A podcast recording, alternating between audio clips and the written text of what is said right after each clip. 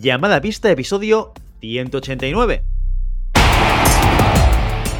Hola, muy buenas y bienvenidas y bienvenidos a Llamada Pista, el programa, el podcast en el que hablamos de ese desconocido deporte que es la esgrima. Este podcast está pensado por y para ese extraño la parque especial colectivo de seres humanos que decidimos no dedicarnos ni al fútbol, ni al baloncesto, ni al tenis, ni a ningún otro deporte conocido y que por el contrario preferimos en pleno siglo XXI blandir la espada y enchufarnos a la pista. Hoy estamos aquí, un viernes más, una semana más, Santiago Godoy. Muy buenos días. Hola Willy, me has pillado aquí en el taller pegando espadas y, entre, entre reparar material estoy a tope, tío, a tope. ¿Me pillas? Es que cojo cinco minutos para ti, ¿eh? Qué mentirosillo que es, porque además os voy a explicar dónde está Santiago Godoy.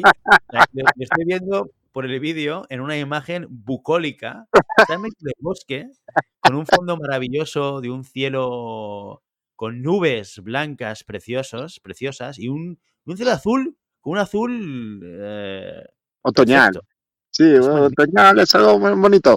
Nos hemos venido, no, no, nos hemos venido aquí a la montaña con, con la familia eh, a hacer un poco de introspección y, retiro espiritual para, como ya sabéis, que a mí me gusta mucho pensar en mí y en, y en cómo se desarrollará el proyecto y... Vaya, después de 189 episodios, chaval, todo el mundo sabe que... todo muy astemio, todo muy astemio, muy natural. No, creo, no, ya no cuela, ¿no? No cuela, no cuela. Ya lleva tiempo sin colar. Pero bueno, eh, es así, mira, yo, yo, lo estoy viendo, os lo voy a escribir para que os hagáis una imagen, ¿no? En ese entorno bucólico eh, en el que está, con sus gafas de sol y con una, con una gorra en plan de béisbol y una barba quizás demasiado larga, ¿eh? para algunos estándares, ¿eh? Las que se pueden atusar, ¿eh? ¿Cómo, mira, atusar? Mira, y unos pantalones que son como shorts. Ochenter. Son pantalones ¿De, de los corredores de maratón de Boston de los años 60, 70. Pues así voy, porque mi Santa Señora nos hemos venido aquí cuatro días. Y mi Santa Señora se ha olvidado nuestra maleta. Entonces voy con ropa prestada de tanto de chicos como de chicas, porque el pantalón este es de una amiga de mi mujer que me ha dicho, venga, póntelos y así no vas en pantalón largo tejano. Que era, de verte calzoncillos. Era como, sí, son más grandes mis calzoncillos que el pantalón, en realidad. Estos son los calzoncillos. Bueno. Qué cosa más bonita. Qué cosa más bonita. Ah, Qué bien eh, vives. yo soy un superviviente, Willy. Yo soy un Estábamos justamente antes de grabar, audiencia querida, comentando que yo eh, muchas veces se me tilda de un tío que tiene mucho dinero, que ya sabéis que es falso y que es todo mentira. Es todo mentira. Pero currando, currando aquí, yo currando, hago una pequeña pausa. Mi, mi pausa de trabajo es grabar llamada a pista. Fijaos, imaginaos lo que es. Y en cambio, Santiago Godoy como buen vividor que es, como buena persona que, que, sabe organizar las cosas como tiene que ser, pues eh, en un entorno paradisiaco con la familia, en ese retiro espiritual. Bueno, Godoy. Pero es, es, más, es forzado, ¿eh? Yo me hubiera quedado en casa, la verdad. Ya, te obligan a disfrutar de la vida. A mí me obligan a disfrutar de la vida, sí. Me obliga, me, me, me arrastran, me arrastran a, a, como diría Juan Dávila, a pecar. Exacto. Oye, déjame que te cuente una cosa que esto te va a interesar. ¿eh? Eh, que sepas que tenemos nuevo mecenas. No, ¿sí? Nuevo mecenas en la casa. La semana pasada hubo una nueva alta que se suma a nuestros ya centenares de miles de millones de, mecenas que apoyan el programa. ¿eh? Y, y no es otro que el mismísimo, el ilustre, el irrepetible, el incuestionable Ricardo Arberas. ¡No! Sí, señor. Ricardo Arberas, ya sabéis, el creador de los NEPs, y ha sido patrocinador de este programa durante muchísimo tiempo, durante muchísimas temporadas, ha decidido, ya que no va a poder seguir patrocinándonos por diferentes, razones, ha decidido que, que, tiene que seguir apoyando este programa de alguna otra manera y se ha sumado a la larga, eh, ilimitada lista de mecenas que apoyan llamada a pista cada semana. Así que Ricardo Verás, un fuerte aplauso, aplauso, un fuerte aplauso para ti, un fuerte, parezco el rey, ¿eh? el rey, el, emérito, ¿eh? un fuerte aplauso para ti. Eh, y muchas gracias por, seguir apoyando el programa de, esta otra manera que siempre, siempre las hay y siempre se pueden encontrar. Así que, Ricardo, bienvenido a los bienvenido, Bienvenido. esto es más elitista que la lista Forbes. O sea que no todo el mundo puede. Em, bienvenido, Ricardo, bienvenido. Podremos disfrutar también de tu presencia así a nivel más localizado. Siempre, siempre es un placer contar con Ricardo en, todo, ¿eh? Y ya sabéis, eh, para los que no sabéis lo que es ser un mecenas, ser un mecenas es una cosa que es muy sencilla de hacer y muy satisfactoria al mismo tiempo, con diferentes beneficios que son innombrables e innumerables. Ser mecenas implica apoyar económicamente este programa. Nosotros pues dedicamos nuestro tiempo, pero también invertimos que si en una herramienta para poder grabar, que si en unos micros, que si dedicamos también o decidimos hacer coberturas de algunas competiciones que van eh, a costo de nuestros bolsillos y de alguna manera pues el que nos ayudéis económicamente en todo esto nos ayuda pues a plantearnos nuevos retos, nuevos proyectos y a seguir facilitando que podamos hacer esta labor de comunicación en la esgrima única en castellano, la más prolongada en el tiempo sin dudas y la que más audiencia tiene fundamentalmente porque no vas a encontrar otras propuestas tan longevas como llamada pista en el mundo de la esgrima. Ya no podemos decir eso, ¿eh, Willy? Que somos los más, los más veteranos, somos los veteranos del circuito. No, no, yo, ya te anticipo que hace mucho tiempo que no hago búsqueda de podcast de esgrima en castellano eh, en, Spotify o, en otras plataformas, pero hace ya un tiempo que busqué y me he encontrado otros podcasts que como suele pasar, y es que hacer un podcast es muy complicado, no por el hecho de hacerlo, de ponerte delante del micro, que también, ¿eh? que eso tiene su, su, tema, pero sobre todo la frecuencia. Garantizar que vas a continuar, que vas a seguir, que vas a ser constante. Ya sabéis que nosotros hemos tenido alguna bajada y alguna subida, pero aquí llevamos seis temporadas, desde el 2019 empezamos con esto hasta ahora, hasta el 2023 seis temporadas en activo y, eso es, es, complicado, es complejo, es difícil de conseguir y ha habido otros podcasts que han empezado y que al cabo de poco tiempo pues lo han dejado. Pero bueno, esto no, criticable, ¿eh? fantástico que la gente se, anime a hacer podcast. Pero seguimos siendo los más longevos que hay, Santiago Godoy. Esto es así. Bueno, déjame que explique, que explique cómo se hace un mecenas y esto es importante. Muy sencillo. Te vas a la página web de llamada pista, llamadapista.com. Te vas al menú. El menú de arriba verás que una parte que es mecenas. Le das al botón de mecenas y se verá una, ventana, una página en la cual te explicamos los beneficios de hacerse mecenas, etcétera. Y donde hay un botón que pone quiero pagar, quiero pagar. Le das a este botón, pones su tarjeta y cada mes se transferirán 5 euros de tu cuenta corriente a la cuenta corriente de llamada pista. Es algo muy sencillo, muy automático, muy maravilloso y que puedes hacer con dos, tres clics, ¿eh? O sea, lo que te gastas en un cubata una noche te da para ser mecenas durante medio año de llamada. Cubata, Willy, eres, eres muy ochenter. Ya lo que te gastas en una copa, un cubata ya es. Es, algo como es, algo muy boomer. Eres muy boomer. Un cubata, claro, tío, es una copa. Ahora es una copa. Ahora se hizo una copa, pues bueno, tronco, ya. Muy boomer, tío. Que sea, un cubata de Buten, ¿eh? ¿Qué te parece? de, Buten Clan. De Buten Clan. bueno, y ya, para cerrar el tema de mecenas, ¿qué, te llevas? Oye, si eres mecenas y nos envías un audio, lo publicamos y lo comentamos aquí en directo. Y puedes poner lo que te dé la gana, porque al final ya sabéis que yo sí que escucho el audio, pero no hago ningún tipo de filtros y, ah, y Santi o Maribel cuando esté pues lo escuchan de nuevas, o sea, no, están ni avisados de lo que va a decir ese audio. Te nombramos en el programa, ya habéis visto que a Ricardo le hemos hecho la ola, si hace falta, una cosa maravillosa, una cosa que, bueno, que te llena el alma y el corazón al mismo tiempo, cosa que es complicada a veces. ¿eh?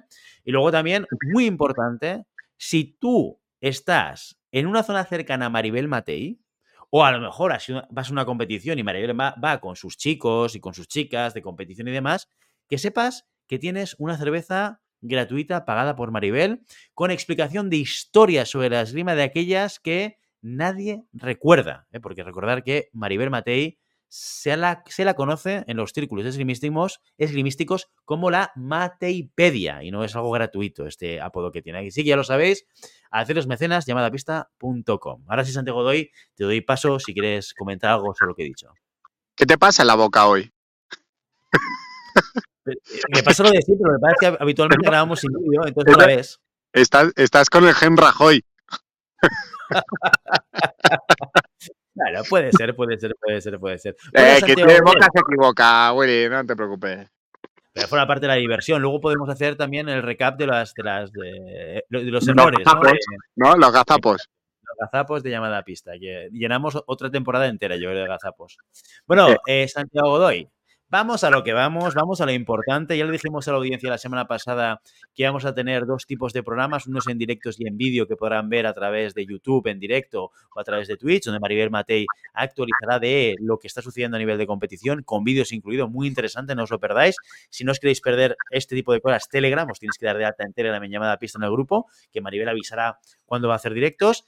Y luego los viernes volvemos eh, Willy Cornet, Santiago Godoy, para hablar de esgrima, Santiago Godoy. Así que ¿De qué vienes a hablar hoy a llamada pista, Santiago Godoy? Bueno, yo creo que es obligado, de, obligado cumplimiento eh, que el primer programa o el, primer programa de contenido sea hablando de la preparación de la temporada, ¿no? Es posible, como has dicho antes tú fuera de micrófono, que eh, la preparación de la temporada quizás eh, se debería haber hecho antes, ¿no? Pero sí que es verdad que podemos establecer uno, un pequeño ABC de lo que debería ser la preparación, ya no tanto eh, a tipo de entreno, sino planificación, eh, objetivización de los resultados, comparación ¿no? o evaluación de qué es lo que he hecho la, temporada anterior y buscar un poco la mejora o, o, o,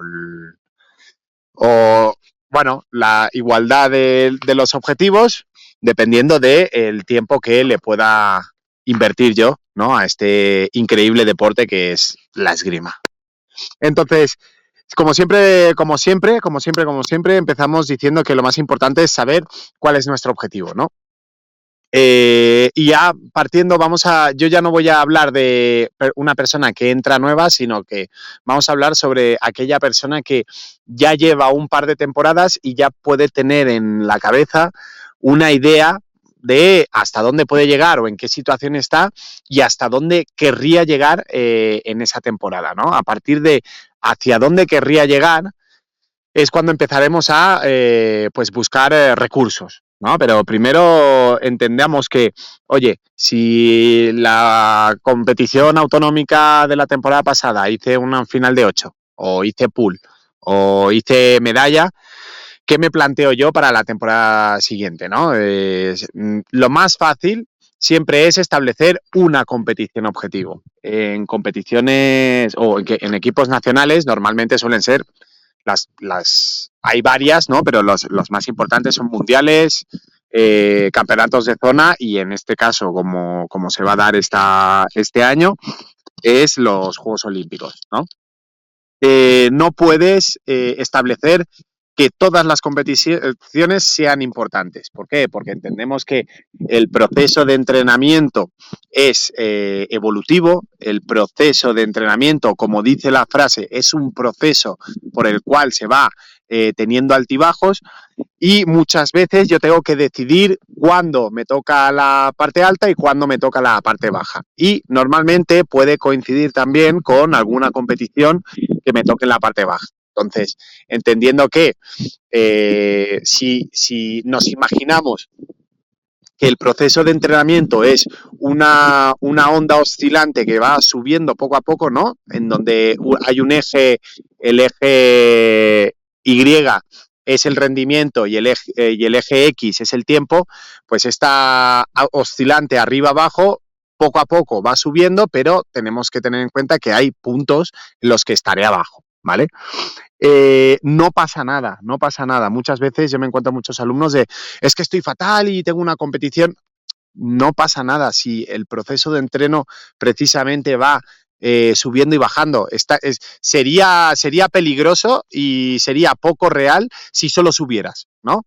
Eh, o habría que hacer un pensamiento bastante em, profundo si solo bajaras. Pero si hay días que me siento bien o hay semanas que me siento bien y hay semanas que no me siento tan bien, es completamente normal porque está dentro del proceso de adaptación de todos los mecanismos que yo utilizo para entrenar, ya sean físicos, ya sean psicológicos, ya sean técnico-tácticos, ¿vale? Entonces, entender que tendremos días buenos, entender que tendremos días malos y entender que nunca podemos eh, mirar un entreno, ¿sí? Extrapolándolo a todo. Es decir, nunca podemos mirar que si un entreno me va súper mal, eh, no sirve para nada el trabajo porque ese entreno está dentro de un periodo y dentro de un proyecto, al igual que no podemos ver que un, que un entreno me vaya súper bien, esté tocado por la mano del dios de la espada y me salga todo y pretender que ahí ya no puedo bajar de ahí. No, no, no. Tendremos días buenos y tendremos días malos. Entender que esos días buenos y esos días malos tienen que estar. No, no habrá ninguna, ningún deportista de ningún nivel en ninguna parte del mundo donde siempre le salgan bien las cosas o siempre le salgan mal las cosas, ¿vale? Partiendo pregunta, sí. pregunta, espera, espera, que, tú estás dando la chapa aquí y a mí me han surgiendo dudas y preguntas que me gustaría contrastar contigo, ¿vale? La primera es, hablabas volvemos a la, etapa inicial y luego hablamos de los ciclos de rendimiento, que me interesa mucho también. La primera es, oye, hay que marcar un objetivo. Cuando lo has dicho, has hablado ya de, Juegos Olímpicos, porque lo primero que me, he planteado es, claro, eh, dices, hay que buscar una competición objetivo. Durante toda la temporada tengo que marcar esa única competición objetivo, independientemente de las demás. Primera pregunta. Normalmente hay, como ya te he dicho, el proceso de entrenamiento conlleva... Eh, depende del sistema que se entrene, ¿vale? Eh, el, más, el más común son sistemas de adaptación, ¿vale? ¿Qué quiere decir? Eh, es un sistema que va desde lo más general hasta lo más específico, acabando en lo más especial, ¿vale? Entendiendo que lo más general es yo gano fuerza, ¿vale? Eh, lo transformo, esa fuerza general que lo hago a través de elementos generales como pueden ser pesas, pueden ser correr, pueden ser eh, máquinas, pueden ser lo que sea, eh, lo voy transformando a algo que yo necesite. Es decir, lo transformo en desplazamientos de esgrima, ¿no? Este trabajo de desplazamientos de esgrima se hace a, a través de unos elementos que se llaman entrenamientos de esgrima, entrenamientos técnicos de esgrima una vez que yo ya he hecho una transición o he hecho una transformación de esa fuerza general, ¿no? Que es levantar una pesa, a yo poderme mover bien utilizando esa fuerza que he generado, al final de todo eh, hay un elemento que son eh, elementos especiales, que es la transformación directa al eh, deporte que yo hago. Es decir, esos desplazamientos, esos entrenos de desplazamientos, los transformo en elementos ¿cómo se dice?, elementos eh, efectivos dentro de un combate. No es lo mismo hacer unos desplazamientos de una hora, ¿no? Un entreno de una sesión de, un, de desplazamientos de una hora que hacer una hora de combates. ¿no? Existen otros elementos, existen otras variables, existen. Entonces, ese proceso desde lo más general a lo más específico es un proceso que se va repitiendo, es cíclico. ¿Vale? No es que yo haga la, temporada, la pretemporada y esa pretemporada me sirva para todo el año. No, no, no. Dentro de esa pretemporada lo que hago es cargar mucho mis pilas o cargar mucho mis, mis elementos generales para transformarlos después en elementos específicos y especiales, ¿no? Y durante la temporada yo tengo que ir, eh, tengo que ir renovando esos elementos generales para poder ir adaptando y para poder ir añadiendo nuevos elementos específicos y especiales. ¿Vale? ¿Qué pasa? Eh, lo de siempre. Yo no puedo establecer eh, que, un eh, que un tirador pueda hacer cuántos? Dos sesiones de entreno al día, ¿no?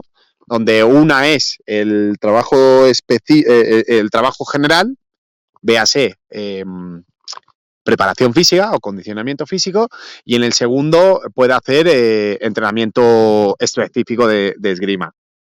¿Cuál es la gran desventaja? Que esto Roberto Sarch, que ya lo he comentado muchas veces, se ha hecho un post, eh, es muy difícil em, trabajar de manera general y de manera especial o específica en el mismo entreno. ¿Por qué? Por un tema de fatiga. Es decir, si yo me casco unos, unas pesas eh, y después pretendo que me salgan técnicamente bien todos los elementos y después espero que los combates me salgan súper explosivos, pues no es verdad, ¿no? Porque no tenemos las mejores condiciones para hacerlo. Si yo en la misma sesión de entreno estoy haciendo pesas, desplazamientos y encima después tengo que hacer trabajo de combates, eh, entenderemos que el trabajo de combate se verá muy perjudicado por todo el trabajo previo anterior, ¿no? Entonces, lo mejor que sería quitar todo el tema general de los entrenos eh, de esgrima. Hablemos de entrenos de esgrima entendiendo todo lo que es específico y combates, ¿no? La realidad, la realidad es que tenemos mm, dos, tres sesiones a la semana donde tengo que combinarme lo, lo, mejor posible para que el entrenamiento físico que se tiene que hacer no influya demasiado en el entrenamiento técnico-táctico, ¿no? Entonces, tengo que, como siempre, establecer unos objetivos. Si mi objetivo es mm, general, eh, pues no puedo marcar un objetivo técnico-táctico mm, muy elevado. ¿Por qué? Porque no lo podrán hacer, porque estarán reventados. De la otra manera, si yo quiero tener un objetivo técnico-táctico de depuración de una situación táctica o de fijación de elementos técnicos, lo que no puedo hacer es, bueno, pues van a ir a correr eh, media hora y después hacer un, una sesión de pesas de 20 minutos. ¿Por qué? Porque son 50 minutos de trabajo general que después me afectarán negativamente a toda la depuración esta que hemos dicho, ¿no? del trabajo de esgrima. Entonces, este ciclo se va repitiendo, entonces tú tienes que encontrar que en la parte del ciclo donde tú puedas transformar o estés transformando a especial todos estos elementos generales, tiene que caer en tu competición objetivo. ¿vale? Porque es donde tú más fuerte, eh, hablando un poco así eh, de manera de manera gráfica, tú cuando estás más fuerte esgrimísticamente es cuando estás más alejado de la pretemporada o la, preparación física. ¿Por qué? Porque has conseguido transformar todos esos elementos generales en esgrima, ¿vale? Para eso tengo que hacer una cuenta regresiva, ¿no? De yo tengo la competición objetivo el 20 de junio. Pues a partir del 20 de junio yo sé que ese punto tengo que estar esgrimísticamente fuerte. A partir de ahí voy contando hacia atrás. ¿Cuánto necesito para estar esgrimísticamente fuerte? ¿Cuánto necesito para transformar los elementos generales en, desplazamientos de esgrima, por ejemplo? ¿Y cuánto necesito de entrenamiento general para conseguir un cambio significativo en, eh, en mi condición física, ¿no? Entendiendo que si yo hago una semana de pesas, por más que después haga desplazamientos, esa semana de pesas no me permitirá ninguna mejora que mejore mis desplazamientos. Entonces, a efectos prácticos, los ciclos estos eh, son entre dos y tres semanas. Es decir, a efectos, mm, mm, no es verdad, ¿eh? pero a efectos generales podemos decir que para tres semanas de preparación física necesito tres semanas de transformación a elementos de esgrima y después necesito tres semanas para estos elementos de esgrimas orientarlos directamente a elementos técnico-tácticos dentro de un combate. O sea que podemos tener más una competición objetivo durante toda la temporada. Correcto, sí. Pero entiende, que la competición de final de temporada eh, es la suma de los ciclos que tú has hecho anteriormente. ¿Vale? Entonces, si lo decías pensando, pensando por, toda, aquella gente que está en la carrera para llegar a París, sí, sí, la competición, bueno, no, solamente para ellos, esto sirve también para aquellos que competimos a nivel local o a nivel nacional, que las competiciones son clasificatorias, es decir, requieres un, un determinado puntaje, ¿no? O una determinada clasificación para poder llegar a esa competición que para ti sería la competición objetivo, pero si yo no estoy capaz de llegar a un cierto nivel en competiciones anteriores, pues está muy bien que sea mi objetivo, pero, pero no voy a llegar. Mira, nosotros dijimos una cosa cuando estábamos hablando de Tokio, que había dos tipos de perfiles, ¿vale? Unos que preparaban la clasificación olímpica y otros que preparaban los Juegos Olímpicos. ¿Te acuerdas que lo dijimos esta frase? Entonces, yo para preparar la clasificación olímpica quiere decir que mi competición objetivo es lo, el mundial o el Campeonato del Mundo y las Copas del Mundo eh, clasificatorias, ¿vale? ¿Qué quiere decir esto? Que es probable, es probable que yo no llegue en, las condiciones, a las mejores condiciones o las condiciones más óptimas a los Juegos Olímpicos. ¿Por qué? Porque mi competición es clasificarme a los eh, eh, mi, mi, objetivo, perdón, es clasificarme a los Juegos Olímpicos. Es lo más importante. ¿Por qué? Porque no me garantizo que yo voy a estar en los Juegos Olímpicos. Mi competición objetivo es clasificarme. Y una vez yo tenga asegurada la clasificación, ahí empieza una mini temporada por la cual preparo de la mejor manera posible eh, esa competición olímpica. ¿Vale? Después hay otro perfil de tirador que es el que ya sabe que va a ir, con, mm, sobre todo equipos fuertes o, Sí, sobre todo equipos, ¿no? Cuando, cuando no es tan individual y es más de, equipos, pues puedes permitirte el, no clasificarte de manera individual y echarlo todo a los, eh, a los equipos. ¿Qué quiere decir? Que en el Mundial yo sé que voy a hacer una buena, una buena jugada o tiene que torcerse mucho para no, para no clasificarme en los Juegos Olímpicos, y por eso muchas veces da la sensación de que algunos tiradores van a medio gas la previa a la temporada de, o la previa a los Juegos Olímpicos. Pero no es que vayan a medio gas, es que tienen otra temporización de, la, de, la temporada por la cual van descoordinados. ¿Por qué? Porque ellos lo que quieren es llegar en las mejores condiciones posibles a los Juegos Olímpicos. ¿Vale? Entonces, su competición objetivo son los Juegos Olímpicos, no la clasificación olímpica. Entonces, podemos entender que hay una especie de decalaje en competiciones objetivo que no se da en otras temporadas. Normalmente los tiradores de alto rendimiento de equipos nacionales, cuando no hay Juegos Olímpicos, todo el mundo tiene las mismas competiciones objetivos. Todo el mundo quiere ganar el Mundial, todo el mundo quiere ganar eh, el, el, campeonato de zona, ¿no? Y en menor medida, pues, los Grand Prix. Pero todo el mundo se prepara para un Mundial, ser, para ser campeón del mundo. Entonces, esa podríamos decir que son objeciones, las competiciones objetivo, pero lo que no puedes plantearte es que todas tus competiciones sean objetivo. ¿Por qué? Porque no puedes garantizar que estés en el mejor momento o que el tiempo que requiera estar en el mejor momento coincida con todas las copas del mundo de la temporada.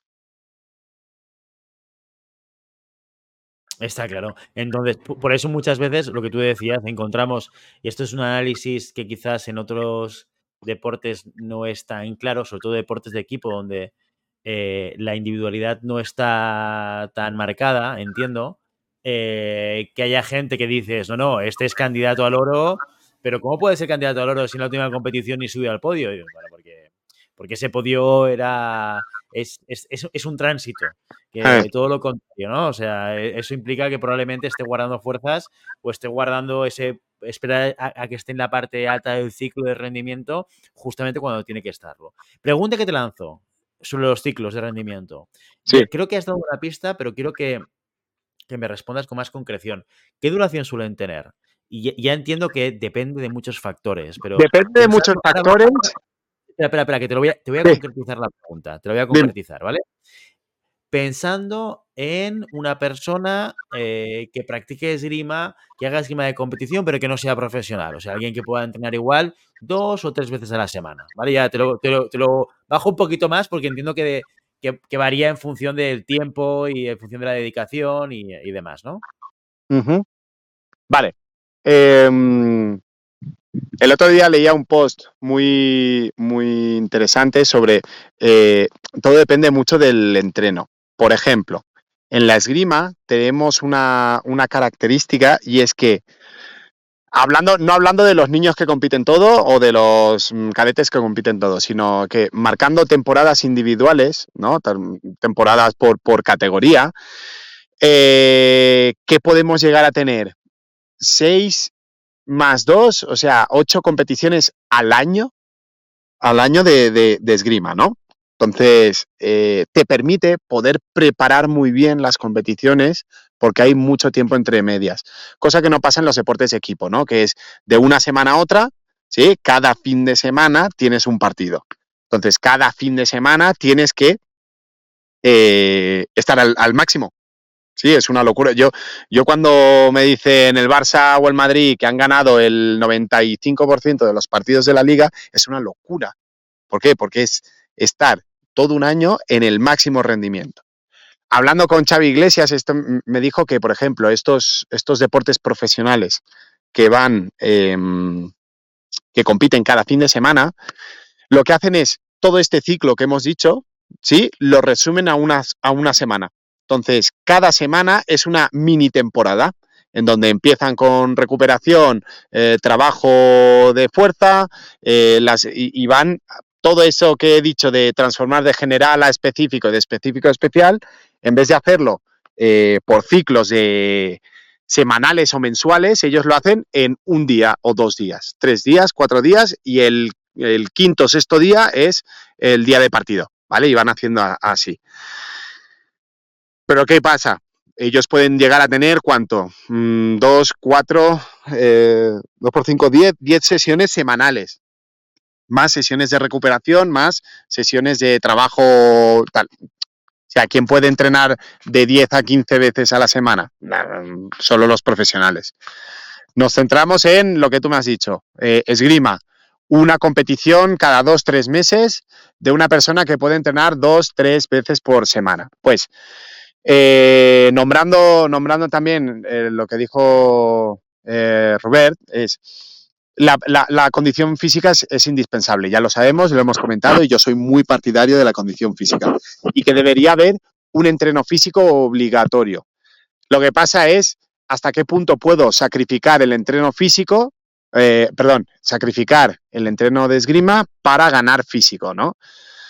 y él define que, bueno, todo lo que es metabólico, ¿no? Todo lo que es de, resistencia y tal, eh, trabajarlo de manera eh, fuera, ¿no? Es una, un trabajo de sesión de físico, pero que sepamos que no podemos hacer esgrima después. ¿Por qué? Porque estaremos reventados. Y todo lo que es resistencia específica, como desplazamientos, fuerza, explosividad, trabajarlo en vez de manera general, trabajarlo directamente con elementos técnicos de la, del deporte. En nuestro caso, ¿qué sería? Pues el plastrón hacerlo de manera intensa, los desplazamientos hacerlo con peso, eh, todos elementos que pueda trabajar dos capacidades, tres capacidades al mismo tiempo eh, y que me permitan poder mejorar estas eh, capacidades físicas y capacidades técnicas al mismo tiempo. ¿Qué consigo con esto? Trabajar, no perder elementos de esgrima o no perder tiempo con elementos que no son de esgrima, pero la, efectividad de este trabajo pues no será tan grande, ¿no? no, tendremos esa, mejora tan exponencial. ¿Habrá mejora? Seguro. ¿Que sea tan rápida y tan exponencial? Bueno, pues como una persona que eh, entrena cinco veces a la semana, pues su mejora será mejor que una que entrena dos. son números. Al final es tiempo que le invierto y retorno ya no solo el tiempo, sino la calidad del entreno. Pero bueno, si la calidad del entreno y todos los entrenos, como ya se dice, están planificados y tienen una, coherencia y una conexión entre ellos, eh, el trabajo efectivo será mejor que estar mil horas entrenando eh, y no tener una conexión o que no, no podamos hilar bien estos elementos para poder transformarlos de manera correcta. ¿Qué quiere decir? Que no por entrenar mucho mejoraré, ¿no? Sino que tengo que entrenar eh, con cabeza, con coherencia y entendiendo que es una cadena, ¿no? Yo si una cadena no la, un eslabón no lo aseguro antes que el siguiente, pues se va a desmoronar la cadena. Pues esto es lo mismo, tengo que ir eslabón por eslabón, trabajando desde lo más general hasta lo más específico, porque siempre se puede romper por cualquier punto. Muy bien, muy bien. Oye, pues eh, eh, claro, en, todo esto, que esto es un ciclo de, lo que tú estás contando de toda la temporada, ¿qué hincapié específico tenemos que hacer en la pretemporada más allá de lo que hagamos en el resto de ciclos durante toda la temporada? ¿Qué tiene de especial la pretemporada? Pues mira, la pretemporada tiene de especial precisamente que es un periodo de no competición. Entonces, todo lo que sea trabajo general nos perjudica de manera física en este trabajo de eh, adaptación metabólica, ¿no? Es decir, si yo le meto mucha caña física, ¿qué pasará? Que estaré fatigado, ¿vale?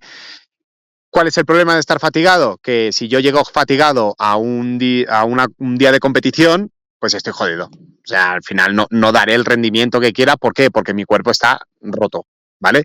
Requiere de una recuperación previa, ¿vale? ¿Qué pasa con la pretemporada? Que tienes un periodo desde eh, junio hasta mm, octubre, ¿no? O, finales de septiembre, que no tienes ningún tipo de competición y que puedes hacer toda esta eh, acumulación de elementos generales, ¿no? ¿Cuál es el problema también? Que están las vacaciones de por medio, ¿no? Y el trabajo que puedes hacer en tres meses, tres meses y medio, se reduce a, pues, no, no, acaba la temporada normal, que debe haber una o dos semanas de parón, ya no solo físico, sino mental. Después vienen las, las, vacaciones, entre pitos y plata, no sé qué, tal, tal, los clubes tienden a cerrar, eh, todo. Entonces, de esos tres meses y medio, al final te queda un mes, un mes y medio para hacer preparación física de, de pretemporada, ¿no? Y además, eh, cada vez eh, están avanzando más las competiciones, y en este caso porque es Juegos Olímpicos, no ha avanzado. al principio que la competición, la primera competición, creo recordar que fue la primera o segunda semana de septiembre, ya había una competición junior. Claro, que una, la primera o segunda competición, perdón, la competición sea la primera o la segunda de septiembre, cuando la gente vuelve en septiembre, te quiere decir que o estás haciendo pretemporada en agosto, ¿vale? Para tener esas cuatro semanas de trabajo, que quien trabaja eh, en agosto, ¿no? Por el calor que hace, por las condiciones, porque eh, muchas veces eh, no están las salas abiertas, etc, etc, pues te quedan dos semanas de pretemporada. ¿Qué puedes hacer? Pues acelerarlo todo mucho o decir, bueno, pues la primera competición de la temporada me la tomo más ligerita y preparo mucho más la segunda porque es la que me permite poder llegar en mejores condiciones. Claro, cada uno ahí tiene que decidir cuál es su objetivo. Entonces, si mi objetivo es llegar bien a la primera, pues chico, esto es matemáticas, tendrás que empezar un mes antes. Entonces, empezar un mes antes, si la competición es el 15 de septiembre, pues el 15 de agosto tengo que estar mm, pringando ya. ¿Por qué? Porque si no, no da margen a, este, a, este ciclo, ¿vale? De, acumulación, transformación y realización. ¿Que lo puedo hacer más, más intenso y más corto? Sí, con los problemas que puede llegar a conllevar, que me puedo romper, que no puedo llegar bien, que puedo llegar fatigado, que requiero de más tiempo de, descanso porque si no el rendimiento baja. Sí, es tan, es tan malo el descansar mucho porque baja el rendimiento como el no descansar nada porque mi cuerpo tiene un límite, ¿no? Y ese límite o al final dice stop y se para o dice stop y se rompe, que no sé cuál es el peor, ¿sabes? Entonces, de ahí yo siempre em, me gusta poner en, valor el trabajo de los entrenadores porque es un trabajo de, de, magia, por decirlo de una manera, ¿no? Es eh, entender al, deportista, cómo viene, de dónde viene, eh, cómo funciona. Hay deportistas que son mucho más físicos y podemos apretar más. Hay deportistas que son mucho menos físicos, más técnicos y sabemos que la parte general tenemos que llevarla con tiempo y con, con, bastante cautela para que no se rompa, pero sé que cuando lleguemos a la parte técnica se desarrollará más. Entonces, todo esto que cuadre, que, que sea coherente y que sea ascendente, no es un trabajo fácil. No es un trabajo fácil que por más que eh, los entrenadores lo tengan mucho por la mano, es un trabajo de imaginación y de, de, bueno, de hacer como pócimas mm, personalizadas para cada uno de los tiradores. Eh, es muy, muy, muy complicado. Es muy, muy complicado y eh, también un poco es como una inversión, ¿no? De, oye, pues me lo voy a arriesgar y en vez de hacer tres, semanas de preparación física de pretemporada, haré dos y la última, la tercera, empezaré a trabajar esgrima. No llegarán tan fuertes, pero llegarán más confiados con sus acciones técnicas. Oye, no, yo no voy a tocar la espada hasta la primera competición, pero sé que si les meto cuatro, cuatro meses, cuatro semanas de preparación física a nivel físico estarán súper fuertes y con la esgrima que ya tienen podrán, podrán hacer algo. Oye, no, yo no voy a hacer nada de físico porque sé que se han ido moviendo y tal. empezaremos directamente con esgrima para que cuando lleguen ahí estén, eh, tengan eh, los elementos técnico-tácticos bien, bien trabajados. Claro, todo eso es decisión del entrenador y una apuesta de, su equipo. oye, pues necesito más de lo uno, más de lo otro, un mix, tanto por ciento, y a través de ahí, pues ir desarrollando esa, esa preparación para la temporada con lo, que hemos ido diciendo, ¿no? Con, con, este objetivo final que es yo quiero llegar bien aquí. Pero para llegar bien aquí empieza, como siempre se dice, por el primer paso, ¿no? Si yo no doy el primer paso o si el primer paso está mal dado, todo lo demás será un desastre. Por eso una temporada tiene que empezar desde el día uno. El día uno es casi tan importante como el día 200. Eh, ¿Por qué? Porque es el que te llevará a eh, que el día 200 estés en las mejores condiciones posibles. Perfecto. Oye, yo con lo que me quedo aquí, que es que creo que como lectura general para, para gente que quizás es amateur, ¿no? O que no conoce, es primero, esto va de ciclos, con lo cual que no nos, porque esto nos, nos, pasa a muchos y a muchas, ¿no? Que no nos asalten estas sensaciones de, jope, de repente es que no sé nada de esgrima, que esto pasa, ¿eh? Porque te, viene un bajón, ¿eh? un bajón eh, físico, técnico de preparación de lo que haga falta. Y de repente, cuando te veías que estabas más fuerte, vas a una competición y no te sale absolutamente nada. O en, o en, o en sala, ¿no? Que intentas hacer cosas y no te salen con la misma fluidez o con el mismo eh, capacidad coordinativa que, has tenido antes, ¿no? Que esto asumamos como que forma parte del propio desarrollo de lo que es cualquier tipo de temporada, ¿no?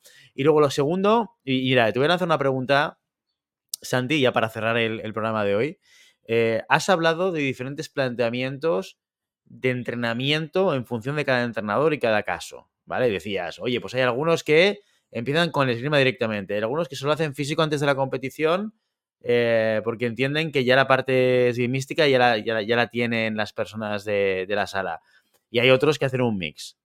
¿Tú qué tipo de entrenador eres? o qué planteas habitualmente en este tipo de, situaciones? Yo siempre tengo, pienso, pienso, yo creo que pienso dentro de mis, de, bueno, ya sabes que de competición eh, competimos a nivel autonómico, yo creo que soy más tirando para la esgrima que no para la preparación física. Yo, yo trabajar, yo suelo trabajar un 30-70. 30 físico, 70 esgrima, ¿vale? Em, pero creo que ese 30% de físico es súper importante. Y el 70% eh, no es que solo sea esgrima, es que también hay físico. Entonces, eh, por ejemplo, véase el trabajo de desplazamientos que hicimos eh, el otro día en la sala, ¿no? que os dije que eran desplazamientos Bondi, que son desplazamientos de alta intensidad que mejoran la resistencia específica y que mejoran la capacidad coordinativa de los desplazamientos, ¿no? Porque, porque marcamos muy bien los ritmos, marcamos muy bien las coordinaciones. Eso contaría como esgrima, pero también cuenta como físico. Entonces, hay muchos elementos que se pueden hacer combinados, em, pero yo creo que el 30-70 va mm, orientado a que la mayoría de personas entrenan de dos a tres veces por semana. ¿vale? Entonces, de dos a tres veces por semana, si le metes la mitad físico, estás perdiendo mucha esgrima. Mucha esgrima que al final es algo que en, categorías de formación eh, sí que es verdad que hay que tener en cuenta su desarrollo físico, pero tienen que saber hacer esgrima. Entonces, si no saben estirar el brazo, si no pueden coordinarlo bien, si no, no pueden pensar o desarrollar una idea táctica, por más que sean unos toros físicamente, eh, no van a hacer eh, gran cosa, ¿vale? Y no, no, no es un ejemplo peyorativo ni, ni, ni, para desprestigiar nada, pero por ejemplo, ¿por qué los tiradores de pentalón son tan incómodos? pero que llegan a un punto, quitando los mm, dos ejemplos que son muy buenos, ¿no? que puede ser un, una ley Heredia que que hizo una medalla en el campeonato, en el campeonato de España, ¿no? O un Jaime López también, que te hacía medallas a esgrima. eh, los pentatletas de norma son muy incómodos, ¿vale? Eh, pero cuando llega un momento, a un cierto nivel de, la competición, ¿no? Ya de, hace 16 o final de 8, es complicado que lleguen más allá. ¿Por qué? Porque físicamente son muy buenos, pero la esgrima de desarrollo de pentalones un tocado, ¿no? Entonces, nadie es más fuerte que un tirador de pentalón nadie tiene una capacidad más grande que el tirador de pentalón, ¿no? Por, por su, entrenan cinco deportes, son bastante, físicamente bastante mejores que nosotros. Entonces, ¿cómo puede ser que físicamente sean mucho mejores que nosotros, pero no veamos tiradores de pentalón eh, siempre en los podios? ¿Por qué? Porque hay un elemento de construcción técnico-táctica eh, de combates largos, que no quiere decir que no lo sepan hacer, lo único que quiero decir es que su trabajo es a un tocado y nuestro trabajo es a 15 tocados. Pues en ese desarrollo técnico-táctico, eh, la cabeza o la idea táctica pasa por encima de la idea física, ¿no? O, de la condición física, por decirlo de, alguna manera. Quizás estoy abriendo un melón que me van a tirar a la cabeza, pero eh, solo era un ejemplo para decir, no por estar muy fuerte y, tener mucha resistencia, eh, será mejor porque también hay que desarrollar la parte esgrimística de manera em, muy focalizada en toma de decisión, coordinaciones y tal, que físicamente no influye mucha cosa, pero sí técnicamente eh, es más importante. Por lo tanto, prefiero invertir más tiempo en elementos técnico-tácticos y añadirle algo de físico y después trabajar una tercera parte eh, en elementos, o una cuarta parte en elementos físicos eh, generales, pero siempre priorizando la esgrima. Yo sería eso, 30-70 o 25-75. Muy bien, Santiago Godoy. Bueno, ya sabéis, si queréis tirar algún tomate directamente a Santiago Godoy, eh, este programa no se hace. Si sois que sepáis que me caéis muy bien, ¿eh? No soy responsable de las opiniones sesgadas de Santiago Godoy. No, muchas gracias, Santi, por, por mojarte y por, y por dejarnos claro un poco diferentes maneras de hacer y también la tuya, la tuya propia y tu, tu propia opinión.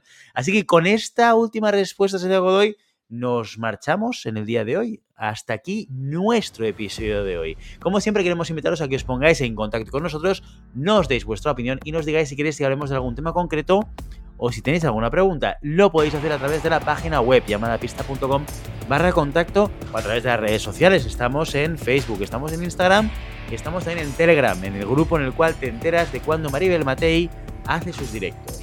Y si el contenido de este podcast te gusta, no te olvides suscribirte, compartir este episodio en cualquier red social, darnos 5 estrellas en iTunes y comentar lo que quieras tanto en iVoox como en Spotify. Muchas gracias por todo, por tu tiempo, por tu atención y por tu interés en este maravilloso deporte que es la esgrima. Hasta la semana que viene. Adiós. Adiós, adiós.